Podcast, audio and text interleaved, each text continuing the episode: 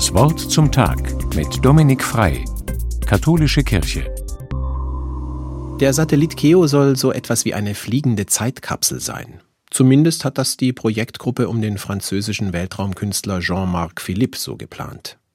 Der Satellit Keo soll mit einer Ariane-Rakete ins All gebracht werden und dort in fast 2000 Kilometern Höhe seine Bahnen ziehen. Das Besondere daran, der Satellit beobachtet nicht, er funkt nicht und er misst auch nichts.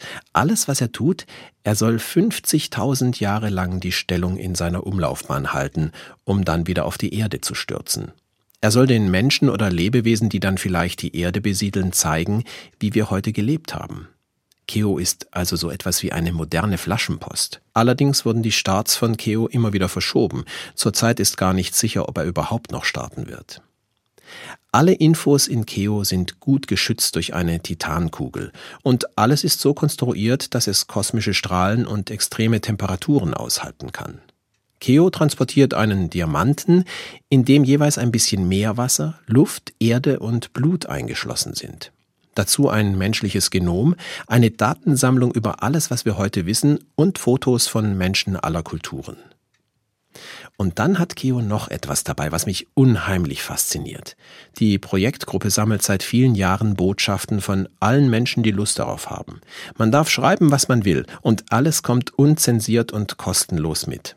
Ist das nicht gleichzeitig verrückt, verwirrend und auch kühn?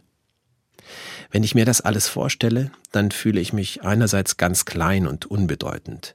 Und auf der anderen Seite wird mir bewusst, dass auch ich Teil dieser Zivilisation bin, die gerade lebt und handelt, die liebt und verschandelt, die gestaltet und verwüstet.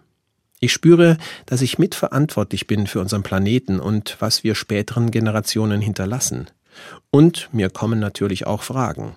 Wie wird die Erde in 50.000 Jahren wohl aussehen? Gibt es überhaupt noch Menschen? Oder hat sich eine andere Spezies durchgesetzt? Und dann habe ich es natürlich ausprobiert.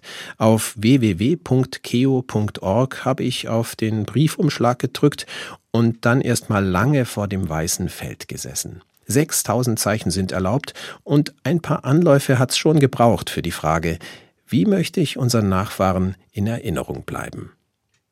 Dominik Frei aus Baden-Baden von der Katholischen Kirche.